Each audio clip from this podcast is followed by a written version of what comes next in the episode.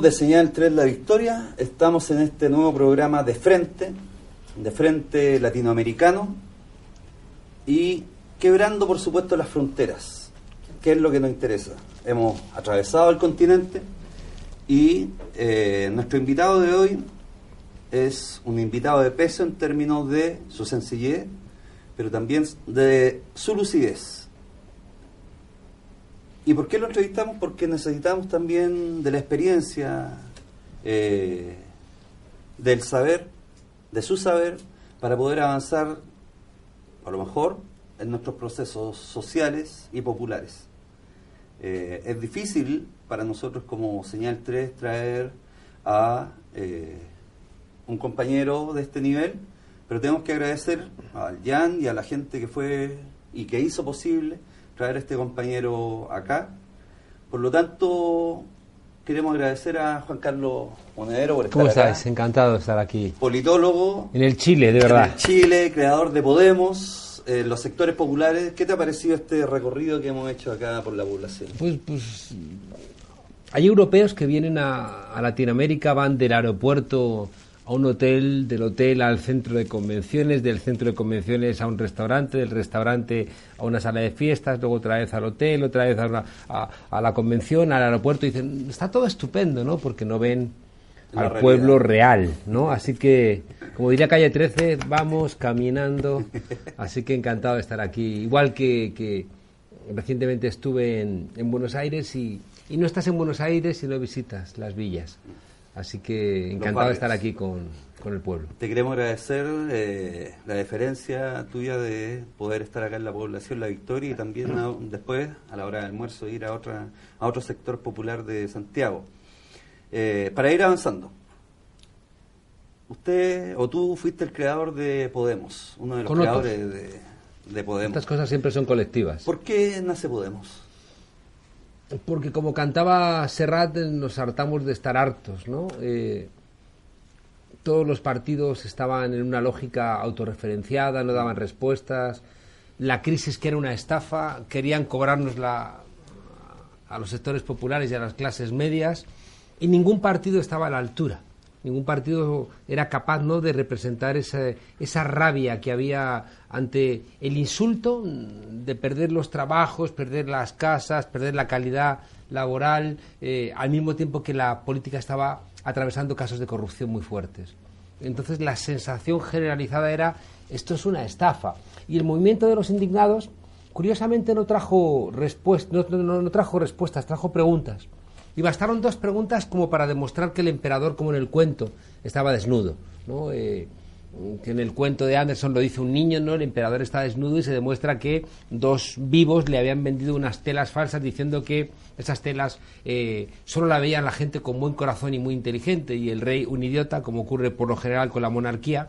Eh, pues dijeron, ah, sí, qué buena tela, y todos los de la corte, qué buena tela. Y cuando sale a hacer un desfile, eh, es el niño el que le dice, está desnudo el rey, entonces el pueblo se ríe, ¿no? Antes no, porque tenía un poco miedo, y el pueblo suele ser prudente con los reyes, ¿no?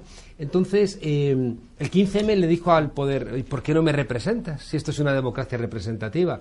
¿Y por qué me tratas como una mercancía? Si dice la Constitución que esto es un Estado social y los seres humanos no somos mercancías. Y bastaron esas dos preguntas para que, de alguna manera, ocurriera algo esencial, que de alguna manera construyó aquí también el 2011. Un relato horizontal, decía un maestro mío que la antesala de una revolución siempre es una gran conversación. Y de repente ese pueblo sin partidos, sin vanguardia, sin, sin intelectuales, empezó a politizarse con ese diálogo horizontal. ¿Y qué hacen los pueblos cuando construyen una politización? Que buscan un relato que realmente les explique lo que pasa. Entonces ahí teníamos dos herramientas esenciales, un pueblo politizado y un pueblo con un relato alternativo al de las élites. Y entonces decidimos que para que toda esa indignación se pusiera en marcha, había que meterla en una caldera. Y esa caldera tenía que ser un partido político, no un partido político como los demás, porque entonces estábamos repitiendo, ¿no? Como, como esos hámster que dan vueltas en la rueda constantemente y no van a ningún lado necesitábamos un partido pero que fuera también un movimiento. lideramos un partido que fuera una maquinaria de guerra electoral para disputar el poder a estas grandes formaciones políticas, el Partido Socialista, el Partido Popular, con mucho dinero de los bancos, con los medios de comunicación. Necesitábamos meternos por sus grietas, pero para no convertirnos en uno más de ellos, montamos los círculos, que son estructuras bueno, pues autogestionadas, que son como las bases del partido, aunque para ser sincero, nos ha ido mucho mejor montando la maquinaria de guerra electoral que montando los círculos. Eh, se parece a Chile.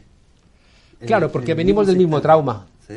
Aquí venís del trauma de, la dictadura y, ese pacto de olvido, que no es un pacto, porque no ha pactado nada del olvido, es una imposición de, olvido, ¿no? Eh, y, en, ese, en, esa, en esa obligación de olvidar, de, dejar la memoria de lado, es donde crece la impunidad, es donde crecen las desigualdades, es donde crece eh, este debilitamiento de la fibra colectiva. ¿no? Eh, yo contaba hace un par de días que contaba una historia que me parece muy hermosa ¿no? y que la repito mucho en España y es tiene que ver con la Comuna de París de 1871.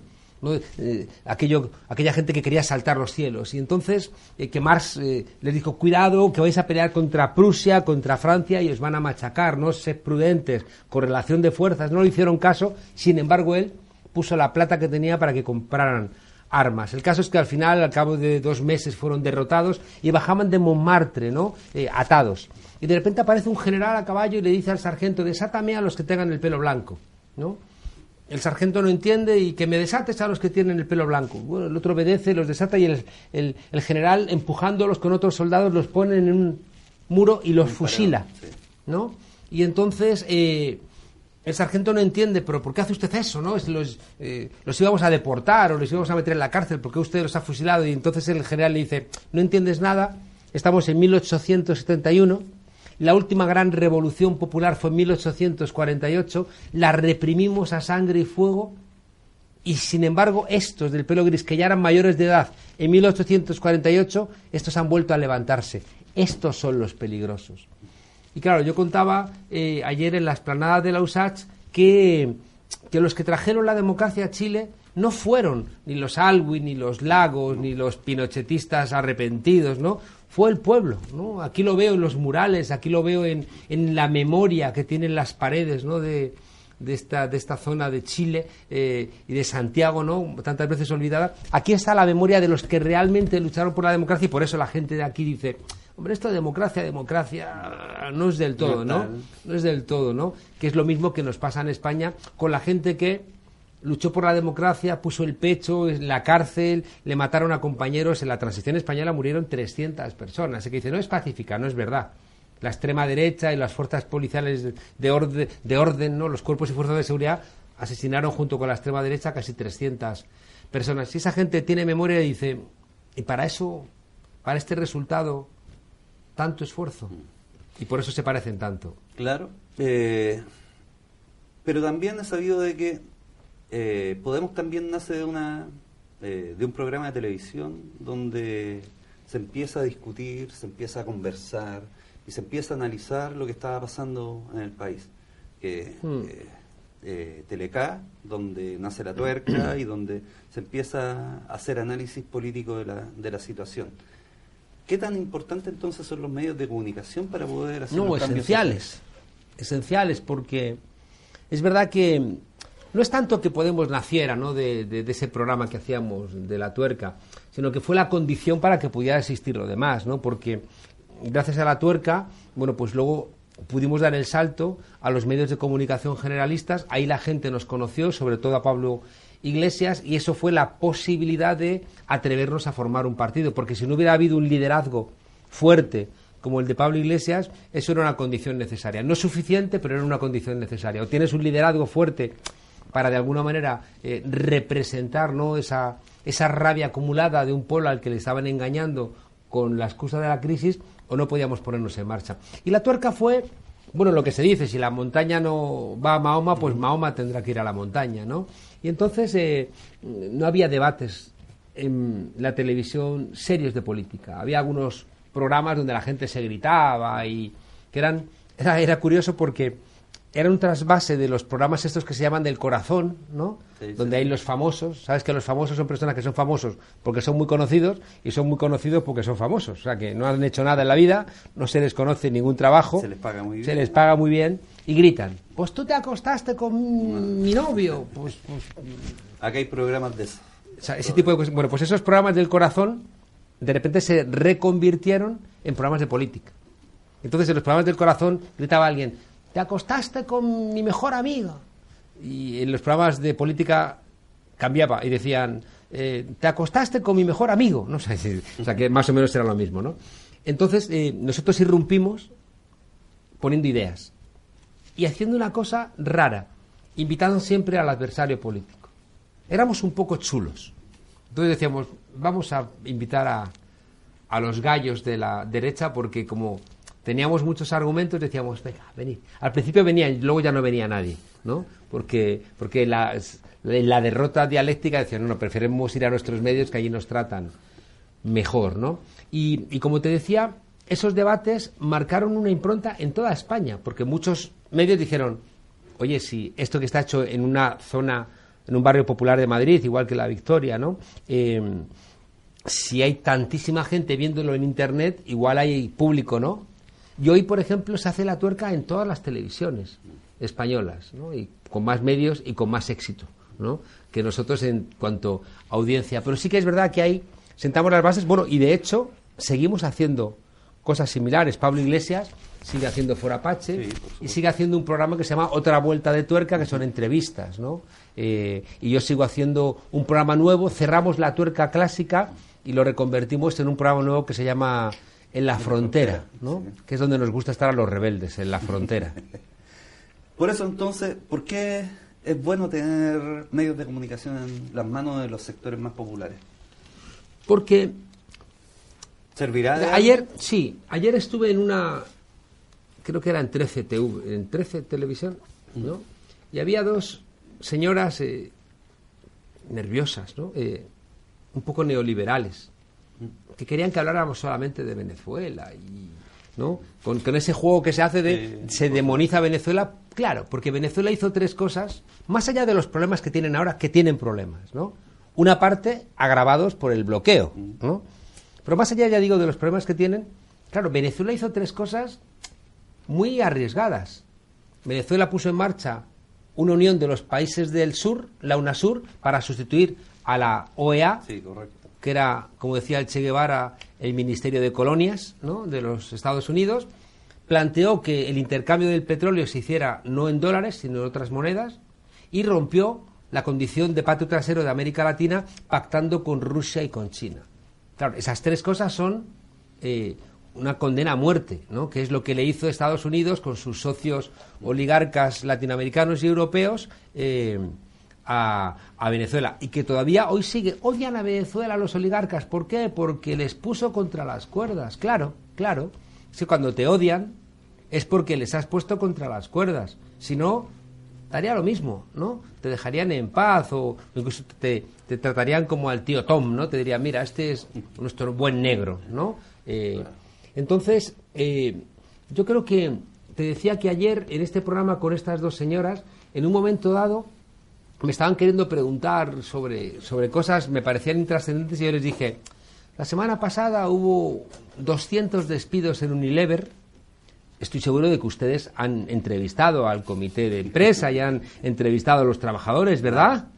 Ellas se quedaban como mirando. "Mm, otra pregunta, ¿no? Hablemos de otra cosa, ¿no? Ayer en España, un periodista decente en un medio de comunicación masivo hizo algo que no suele ocurrir nunca. Y es que al número dos del partido este de extrema derecha, que se parece tanto al CAST, ¿no?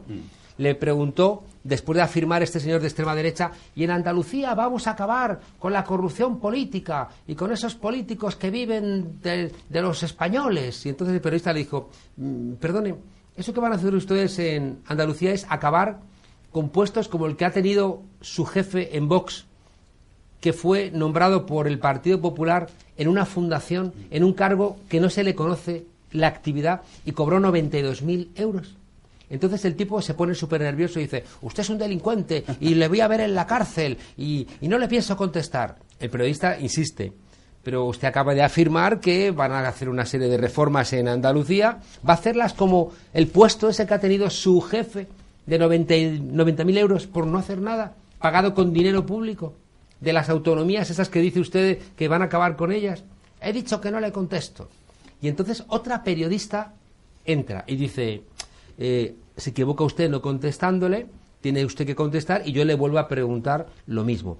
Eso no suele ocurrir nunca. ¿no? Porque lo que le preguntan es, ¿y a usted le gustan los niños?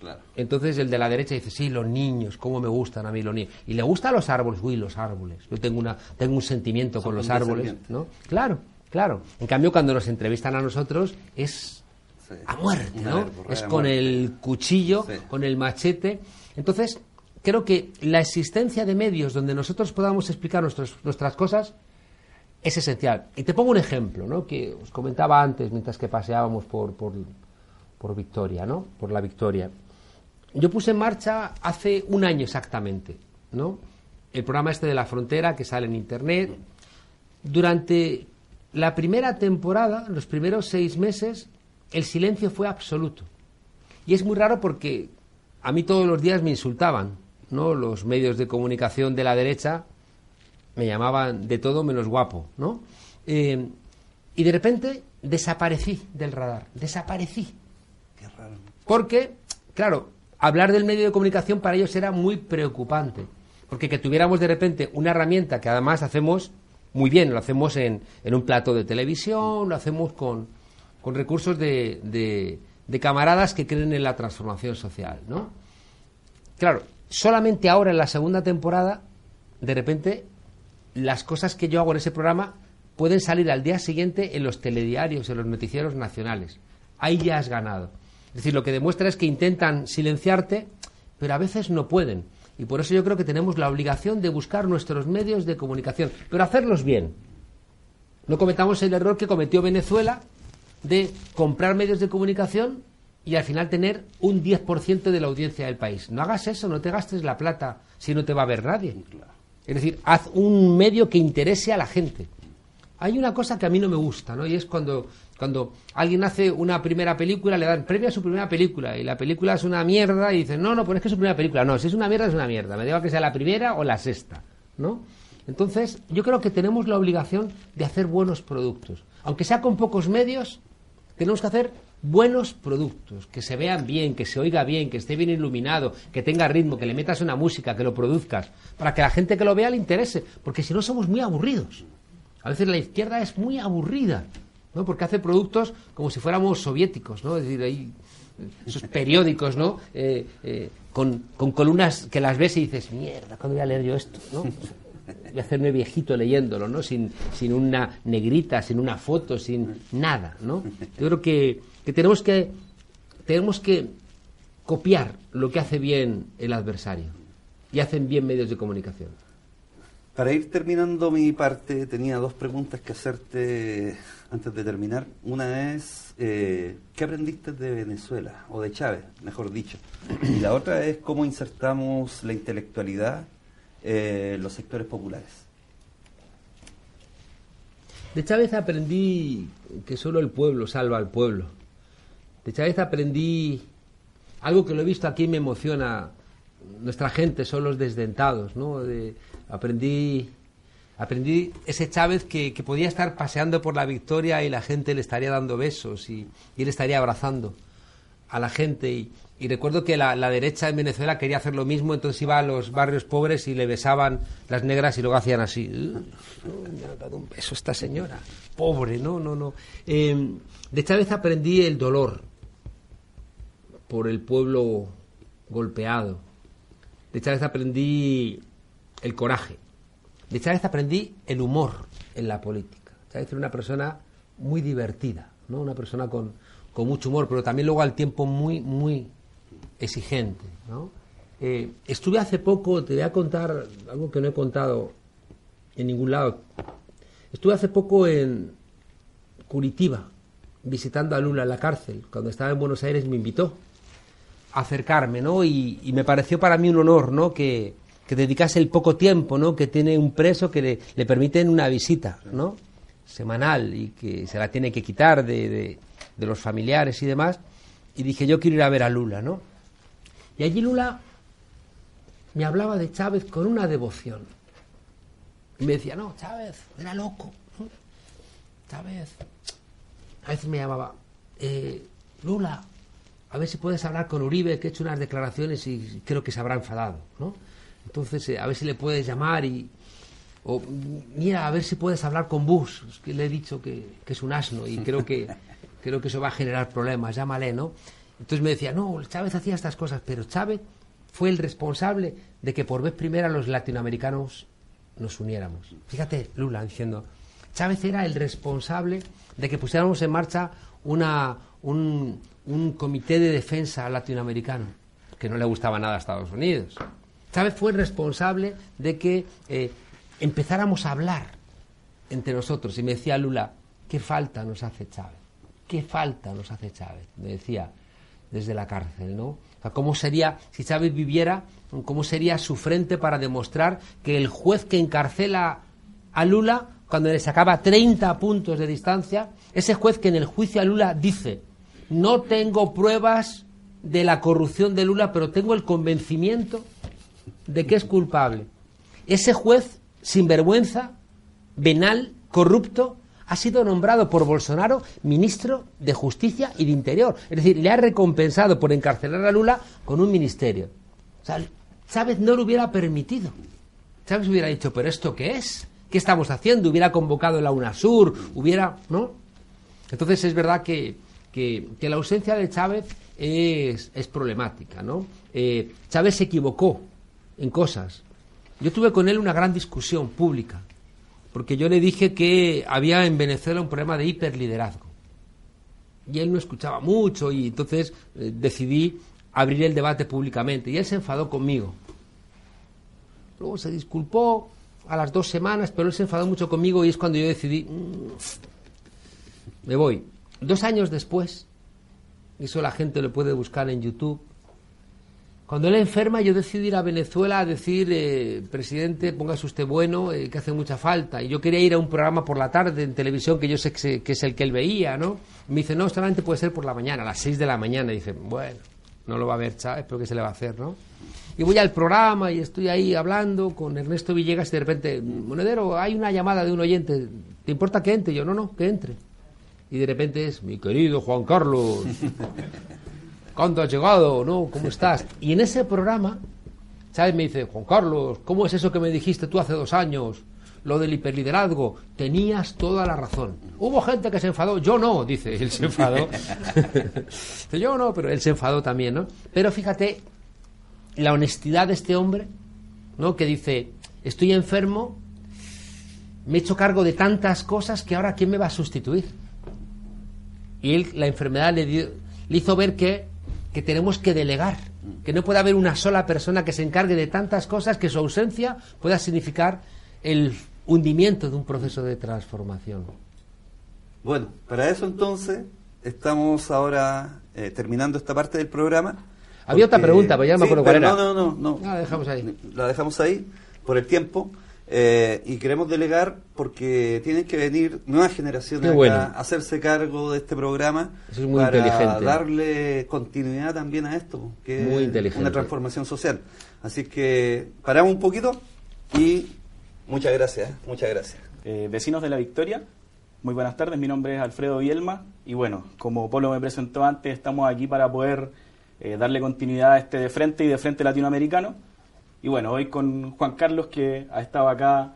¿Qué tal, Alfredo? Recorriendo la victoria con nosotros. Qué distinto el continente que lo recibe hoy al que alguna vez dejó Juan Carlos. Bueno, yo vengo bastante, ¿no? Y, pero sí que es verdad que, que América Latina está en un momento de retroceso, sin duda. Fijaos que hace unos años hablábamos de los BRICS como parte de eh, unos países que había que contar con ellos.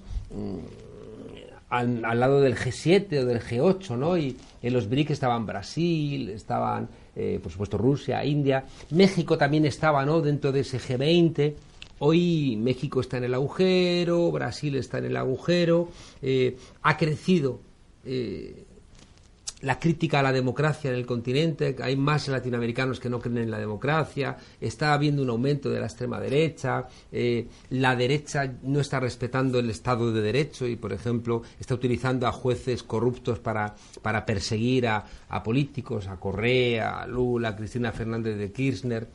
El continente no, no, está bien. Yo creo que después de la aventura en Oriente Medio de Estados Unidos, que le ha salido mal, ¿no? Ha dejado prendido, ¿no? Libia, Siria, Afganistán, Irak, y no ha conseguido nada, ¿no? Solo ha conseguido, bueno, reforzar a, un país que es eh, el referente por excelencia de la conculcación de los derechos humanos, que es Arabia Saudí. Bueno, pues después del fracaso, allí, desgraciadamente ha vuelto a, a lo que le encuentra, a lo que le pilla más cerca, que es América Latina y, y Estados Unidos, donde pone la mano hace daño. Perfecto. Me gustaría, Juan Carlos, que en, algún, en algunas preguntas más pudiésemos retomar el tema del continente, pero hoy también quisiera hablar un poco sobre el libro también que lo trae por acá y que habla de dos cosas principalmente, de una izquierda y de un algoritmo, la izquierda que asalta el algoritmo. ¿Podríamos hablar sobre el algoritmo? ¿Podríamos explicar un mm. poco sobre qué es el algoritmo para que podamos entenderlo? Un algoritmo solamente es, es, una regla de procedimiento. Un algoritmo es eh, que dices multiplica por dos y súmale tres. Eso sería un algoritmo. Claro. ¿no? Tienes solamente una fórmula que tú la aplicas a cualquier eh, realidad. O sea que no es, no es raro. El algoritmo, aunque suene la palabra rara, es simplemente una regla de procesamiento de información. Detrás del algoritmo lo que hay es que hay una novedad y es que nunca han existido tantos datos a nuestra disposición y que puedan ser procesados. A menudo de nada sirve que tengamos muchos datos. Por ejemplo, le pasaba a la policía que grababa miles de horas de conversación, pero no había nadie que las escuchara. Y por tanto, no servía de nada que hubiera miles y miles de horas grabadas, aunque fuera a un narcotraficante o a grupos eh, críticos, si después no había alguien que los escuchara. Hoy, con eso que llamamos Big Data, es decir, los grandes datos, ¿no? Lo que pasa es que esos, esa información sí puede ser procesada. ¿Quién la procesa? El algoritmo. El algoritmo, por ejemplo, diría, eh, cuando escuches la palabra eh, rey, o cuando escuches la palabra eh, crítica, cuando escuches la palabra piñera, o corrupción, o dinero, o dólares, de repente seleccionas. Entonces, el algoritmo lo que hace es dar órdenes para buscar dentro de ese mar inmenso de datos lo que quieras buscar. Claro, fíjate que el algoritmo puede servir para cosas positivas o puede servir para cosas negativas. Tú puedes aplicar el algoritmo para saber, por ejemplo, si hay eh, embarazos ah, no deseados de adolescentes en la victoria, y por tanto puedes ver cuál es el perfil, cuáles son eh, las situaciones de riesgo, eh, mm, puedes prever ¿no? Soluciones al respecto o puedes meter al algoritmo para decir la policía tiene que entrar en la victoria y al que eh, vaya vestido con trajes mapuches es sospechosa y por tanto la detiene la policía y le pide la documentación y si puede ser la detienes, ¿no? Entonces, eso está ocurriendo con el algoritmo, por ejemplo, aplicado por la policía en muchos países del mundo. En España acaba de introducirlo, es famoso la, ese programa del alcalde de Nueva York, Tolerancia Cero, que implicaba que si tienes aspecto latino o negro, estás sentado en unas escaleras, estás escuchando rap y tienes un cigarro en la mano, eres un potencial delincuente. Y entonces todos los días pasa la policía y te pide la documentación. El tercer día le dices al policía, ¿me quiere usted dejar de joder? Entonces el policía te detiene y entonces te ficha. Y la policía dice, ya sabía yo que este era un delincuente. ¿No? Es decir, que de alguna manera son profecías autocumplidas. El algoritmo es el que establece que cuando entramos en Google a preguntar por, por Van Gogh que llevas en tu camiseta, va a salir arriba una cosa u otra. Claro. La gente que paga tú puedes meter eh, pueblo mapuche y hay gente que paga y dice pueblo mapuche igual a terrorista. Entonces tú puedes, puedes escribir pueblo mapuche y alguien ha pagado dinero para que las cinco primeras noticias que te salgan son noticias que señalan al pueblo mapuche como eh, un pueblo terrorista. O te puede salir al contrario, te puede salir Donald Trump no diciendo que es el hombre mejor peinado ¿no? de, de América. ¿no? Entonces, claro, ¿qué ocurre? Que la fórmula del algoritmo es un secreto como el de la fórmula de la Coca-Cola y en nombre del algoritmo se toman decisiones. Es decir, eh, eh, Piñera puede pedir a una consultora que le analice cuestiones de urbanismo y el algoritmo le puede decir eh, la victoria hay que dejarla abandonada. Y de repente, en nombre del algoritmo, eh, hay una decisión que se transforma en realidades concretas que golpean a la victoria, porque lo ha dicho un algoritmo. Y dices, ¿y el algoritmo quién es? No, no, el algoritmo es ciencia. Esto es muy profundo, ¿no? Entonces, mi planteamiento es que, por ejemplo, te pongo otro ejemplo, Starbucks, que son esas, esas cadenas ¿no? de, cafeterías, resulta que eh, hacen estudios con el Big Data, con la información, y deciden que tienen que contratar a una serie de trabajadores, sobre todo trabajadoras, que van a trabajar de 8 a 11 de la noche y de 7 a 10 de la mañana. Es decir, los que se llaman clopen y los que van a abrir, open y close la tienda, ¿no? Y entonces, esa gente, el algoritmo te dice, es más productivo para la empresa contratar a una persona 6 horas y que se encargue de cerrar y de abrir. Mejor que contratar a una persona 8 horas por la mañana y 8 horas por la tarde, noche. Claro, eso es bueno para Starbucks, pero no es bueno para la trabajadora que no puede conciliar la vida familiar. Si tiene que ir de 7 a 10 de la noche, luego llega a su casa, tiene que levantarse a las 5 de la mañana, el resto del día no hace nada. Si los sindicatos van a discutir con Starbucks, Starbucks le va a decir, es que el algoritmo ha dicho que, mira... El dato más inteligente. Claro. Entonces, si los sindicatos no tienen algoritmo o no tienen herramientas para saber qué esconde el algoritmo, los sindicatos se convierten en menos eficaces en la lucha contra la explotación laboral. Y entonces mi reclamación es que sí, Bolsonaro ha ganado las elecciones con Big Data. Bolsonaro ha ganado las elecciones comprando pautas en WhatsApp para lanzar millones de mensajes.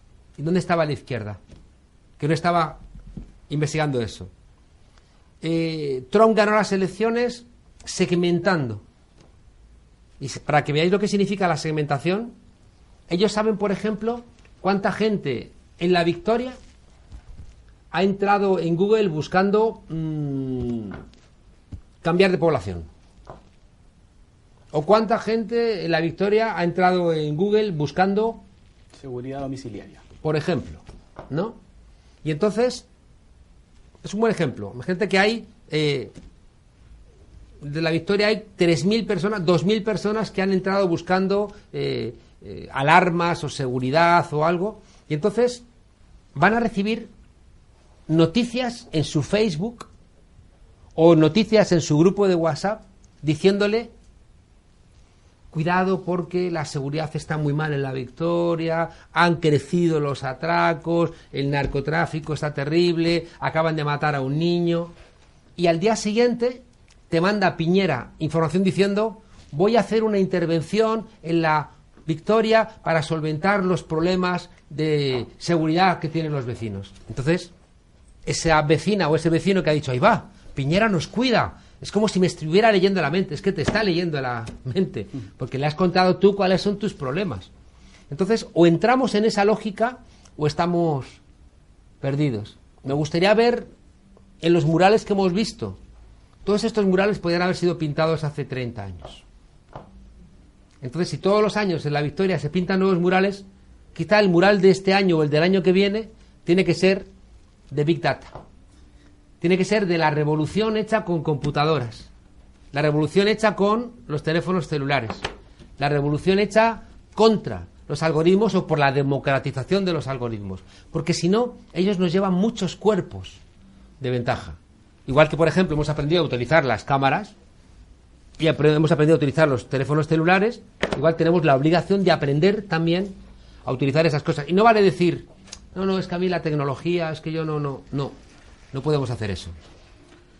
Me gustaría volver sobre ese concepto, sobre el último concepto de intentar construir un proyecto normativo nuevo o intentar construir un proyecto político eh, que esté acorde a, este, a estos tiempos. El marco en el que tú nos visitas es el marco de la Escuela Radicaliza la Democracia. Entonces me gustaría también hablar sobre el primer lugar de esta pregunta, que es la izquierda que asaltó el algoritmo. ¿Cómo es esa izquierda? ¿O qué tiene en particular? Porque no todo ha sido, no todo ha sido eh, la tragedia después del siglo del el caballazo conservador en Latinoamérica, sino que también hay una, una izquierda que está intentando construir un proyecto nuevo. Sí. Le preguntaron una vez a un filósofo en España, ¿cree usted que existe Dios? Y contestó, digamos usted que entiende por creer, por existir y por Dios, y entonces le contesto. De izquierda es Bachelet, Felipe González, Nicolás Maduro, Los Palme y Mao Zedong. Dices, qué jaleo, ¿no? Y Ramón Aparra, es decir, esto es un jaleo, ¿no? Es decir, que, que es ser de izquierdas, ¿no? Y yo he intentado en el libro intentar recuperar no tanto que sea la izquierda, sino el aire de familia de la izquierda. Porque la izquierda está muy connotada. Por ejemplo, en España dices izquierda y la gente piensa en el Partido Socialista. En Alemania dices izquierda y piensan eh, a lo mejor en la Unión Soviética. Entonces, tenemos que darnos cuenta de que hay palabras que a veces se gastan. Yo creo que hay que seguir hablando de izquierda porque no tenemos ninguna mejor. La gente sabe que Piñera es de derechas, que Cast es de extrema derecha y que Frente Amplio es de izquierdas. Luego puedes empezar a discutir, bueno, en esto sí, en esto no, qué pasa con el medio ambiente, qué pasa con las mujeres. hay que matizar muchas cosas, pero ese, ese aire de familia sigue funcionando y por eso yo creo que hay que seguir hablando de derecha y de izquierda, pese a que sea una categoría que ha perdido mucha, mucha precisión, ¿no? Es más de brochazo que de pincel. La izquierda nace tal cual la conocemos de la Revolución Francesa. Es decir, que en 1789, cuando se levantan, ¿no? Eh, la pequeña burguesía y sectores populares se levantan contra los Borbones, hay una sesión de, de la Asamblea donde el rey está en el centro, a la derecha del rey se sientan los diputados de la nobleza, eh, los curas, eh, los oligarcas de la época, y entonces los sectores contrarios a mantener los privilegios del rey, con Robespierre como señal de representación, dicen, nos tenemos que colocar simbólicamente donde esté claro que estamos en contra de estos. Entonces, si estos están, el rey aquí, y aquí están toda la cuerda de, los que quieren que el rey mantenga privilegios, y dicen, pues nos ponemos aquí, ¿no? Para quedar claro que estamos confrontándolo. De ahí nace la izquierda. Y nacemos ya jodidos. Porque la, de derechas es la destreza, lo diestro, eh, hacer las cosas a derechas es lo correcto, mientras que a la izquierda es lo siniestro. Eh, en, la, en la construcción de, de, de, lo que significa la izquierda no está claro, ¿no? Pero hay, hay algunos eh, académicos que creen que la palabra izquierda viene del vasco, del euskera. Igual que la palabra izquierda en alemán, que es link, ¿no? Linke. Y la idea es que construimos la idea de izquierda respecto de la mano derecha, que es nuestra mano diestra, que es la mano con la que hacemos las cosas. Entonces la idea de izquierda, igual que la idea de linke, es la mano torpe. Entonces, fijaos, desde que nace la izquierda, nace ahí con ese San Benito, con ese estigma de que estos son los que hacen las cosas bien a derechas y nosotros somos los de la mano torpe. Los zurdos. Los zurdos, ¿no? De la mano torpe. Entonces, lo que es muy importante es que la Revolución Francesa pone tres conceptos encima de la mesa que los pone Robespierre, que son libertad, igualdad y fraternidad. Y él hace que los soldados de la Revolución Francesa lo lleven escrito, ¿no? Libertad, igualdad, fraternidad. Fijaos si Robespierre ha sido influyente que en París no hay ninguna calle que se llame Robespierre. Ha habido un par de veces discusiones para que se abra alguna calle al nombre de Robespierre y la derecha ha dicho en los alrededores de París sí, pero en París no hay ni una calle, porque Robespierre para ellos es como... Este es el que nos cortó la cabeza a Luis XVI y este es peligroso, ¿no? Y es un ejemplo que hay que dejar fuera. Entonces, ¿qué hace la derecha? La derecha se apropia de la libertad y de la igualdad. Y la izquierda, que es un poco tonta, le deja a la derecha la idea de libertad y de igualdad. Y la idea realmente de la izquierda es la idea de fraternidad. ¿Qué ocurre? Que la izquierda torpe le ha dejado la fraternidad a la Iglesia, que la ha interpretado la fraternidad como compasión, como caridad. Mi planteamiento es que la reconstrucción de la izquierda necesita dos cosas. La primera es que reconozcamos a cualquier ser humano la misma dignidad que reclamamos para nosotros mismos. No puedes estar en la reconstrucción de ese ámbito amplio de la izquierda si tú no reconoces a los, a los haitianos que hemos visto ahí vendiendo eh, verduras o vendiendo en el mercado si no reconoces a las mujeres los mismos derechos, si no reconoces a los pobres los mismos derechos. Por tanto, el punto de partida de reconstrucción de ese ámbito amplio de la izquierda es reconocer a cualquier ser humano la misma dignidad. Y esto es esencial. Y en cualquier discusión, sea con Piñera, sea con Cas, sea con eh, Vox, sea con el Partido Popular en España, el punto de partida es tú no estás reconociendo la misma dignidad a los pobres, a las mujeres, a los inmigrantes, a los que tienen una idea diferente de Chile o de España. Y el segundo elemento para la reconstrucción de la izquierda, que creo que es eh, muy, muy relevante, tiene que ver con esta idea de fraternidad, de ayuda mutua ¿no? y de encontrarnos frente a cualquier persona o grupo que quiera someter a cualquier persona o grupo. Y por tanto, para estar en la izquierda tienes que tener empatía, no te tiene que dar lo mismo, pero tienes que esa empatía convertirla en transformación. No sirve de nada que en la victoria haya gente que le duela a los pobres pero se quede en su casa. Esa gente no estaría militando en la izquierda. Ahora bien, si cuando te duelen las cosas y con ese dolor lo conviertes en transformación, ahí empiezas a, habitar en la izquierda. Y por eso la izquierda es generosa. Porque la izquierda es capaz de poner el pecho no solamente para que te duelan los demás, sino también para cambiar las condiciones de los demás. Y cuando tú pones el pecho para cambiar las condiciones de los demás, le estás rompiendo a alguien un privilegio. Y ese alguien a quien le estás rompiendo el privilegio se va a enfadar contigo. Y por tanto, vas a recibir un castigo. Hay gente generosa, la izquierda siempre ha sido generosa, y hay gente que es egoísta. El egoísmo pertenece a la derecha, la generosidad a la izquierda. Por eso es mucho más fácil ser de derechas que ser de izquierdas. Qué respuesta más larga. No, pero igual antes me voy a tomar una licencia que es eh, de poner esta pregunta sobre el tapete porque me parece muy importante que esté en esta conversación.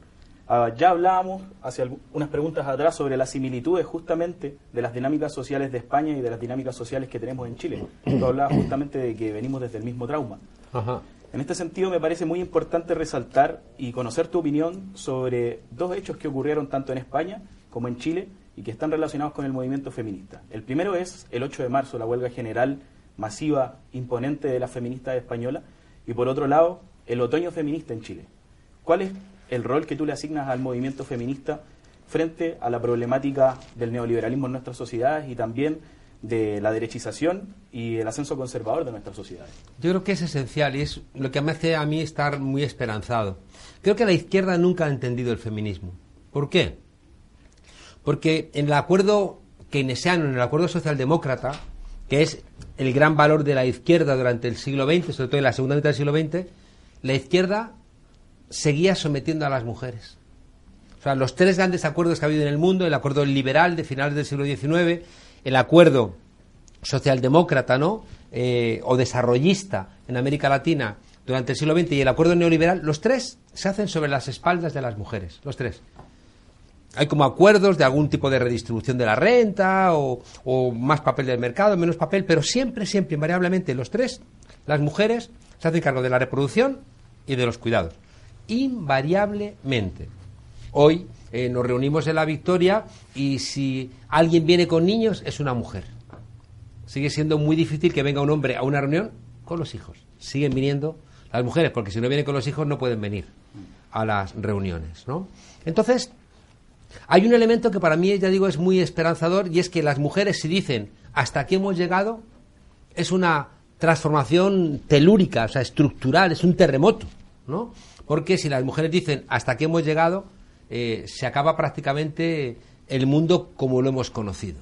Y eso nos obliga a repensar muchas cosas. Y esa reclamación de las mujeres, no queremos ser criadas de los maridos, no queremos eh, hacernos cargo de la reproducción eh, y de los cuidados a cambio de nada, ni siquiera reconocimiento, queremos que los hombres se hagan cargo también de la reproducción y los cuidados, cambia radicalmente nuestra manera de enfrentar las cosas. Ahora mismo en España, Pablo Iglesias, que es el líder de Podemos, está en su casa. ¿Por qué?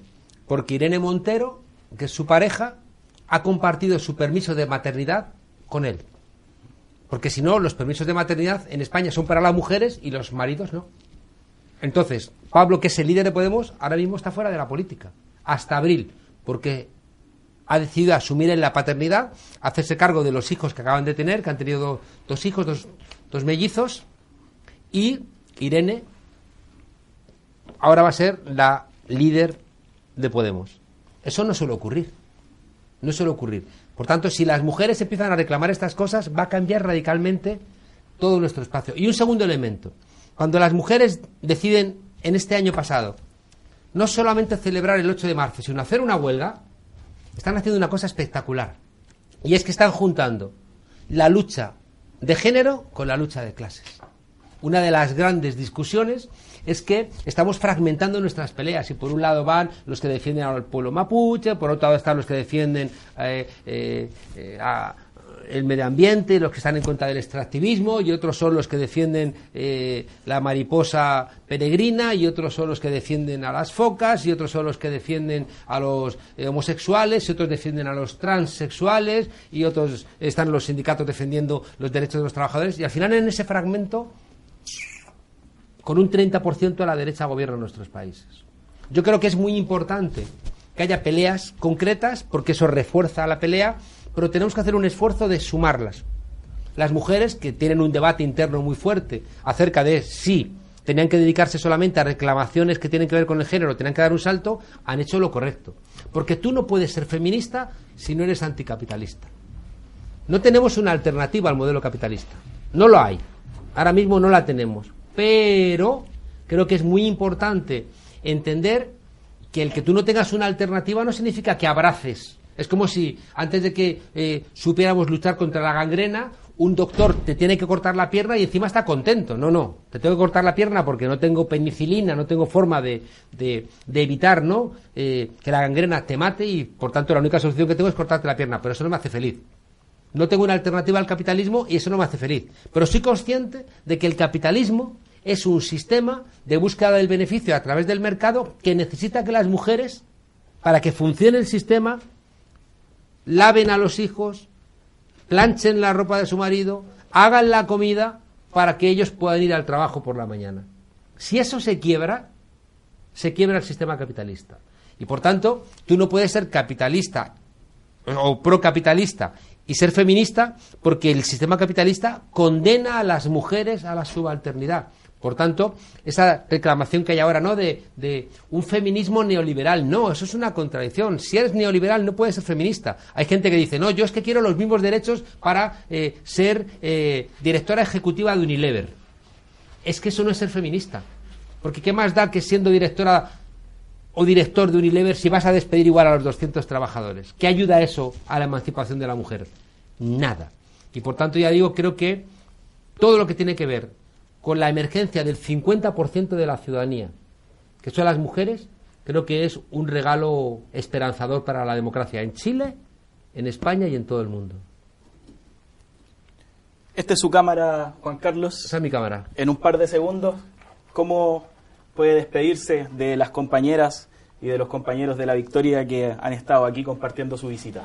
Pues daros las gracias porque porque siempre me pasa lo mismo. Cuando estuve hace un par de meses en Buenos Aires y visité, visité alguna villa, siempre me encuentro ¿no? al país de verdad, al país que lucha, al país que sostiene realmente Chile o allí Argentina. Me encuentro la gente que pelea, me encuentro la gente que tiene problemas de verdad, que tiene que tiene dudas de verdad, ¿no? que no, no, no somos los académicos que a veces estamos ahí en las brumas, en las nubes, no, no, aquí las discusiones son reales, ¿no? Eh, la inquietud, ¿no? Ante el auge de la extrema derecha, la inquietud, ¿no? Ante el cansancio de la ciudadanía para participar, los problemas que tenemos, ¿no? Para que la gente no se canse de, solventar los propios problemas, todo eso me lo encuentro aquí, ¿no? En, lugares como la Victoria y por tanto les diría que que no se olviden de pelear, eh, que saquen ¿no? a los vecinos, como contaba esta mañana una compañera, vayan a buscar a los vecinos, aprendamos de lo que han hecho bien la derecha, que está, por ejemplo, yendo a los sectores populares a darles eh, alegría, compasión, comunidad, y que no y que no nos olvidemos ¿no? de que si queremos que las mayorías estén con la transformación, tenemos que estar donde está esa mayoría. Y es eh, hoy en día, con los grupos evangelistas, con grupos que están solventando problemas a lo mejor de, de vivienda, con problemas de educación, con problemas de infancia, y que estemos ahí. Porque si no estamos ahí, ese lugar lo va a ocupar la derecha. y van a agitar, ¿no? Eh, como siempre mintiendo, esa actuación para justificar el incremento de las desigualdades, el incremento de la impunidad y al final el vaciamiento de la democracia. Es un riesgo en España y en Chile y solamente lo vamos a conjurar estando en la calle con el pueblo. Ahí nos vemos. Para ir cerrando ya este de frente y de frente latinoamericano, eh, muchas gracias Juan Carlos por estas iluminaciones que, nos entregas acá.